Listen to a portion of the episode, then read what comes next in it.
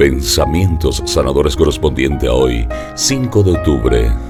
Fórmate y fortalece tu fe. Debemos reconocer que nosotros, los católicos, no dedicamos suficiente tiempo a la propia formación.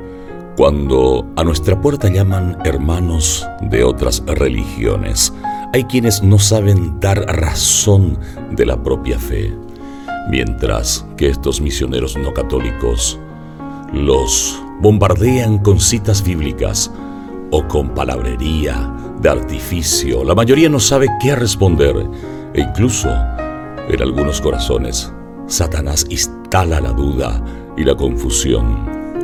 Ten presente que nadie ni nada puede suplir en ti la autoformación.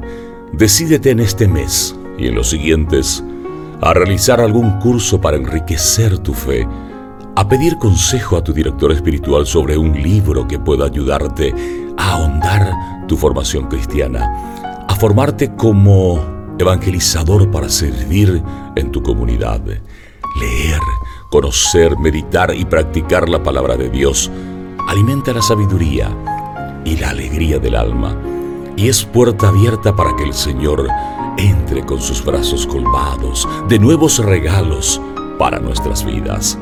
Jeremías capítulo 15 versículo 16 cuando se presentaban tus palabras, yo las devoraba. Tus palabras eran mi gozo y la alegría de mi corazón, porque yo soy llamado con tu nombre, Señor Dios de los ejércitos. ¿Por qué tengo miedo?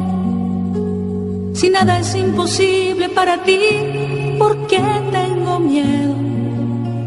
Si nada es imposible para ti.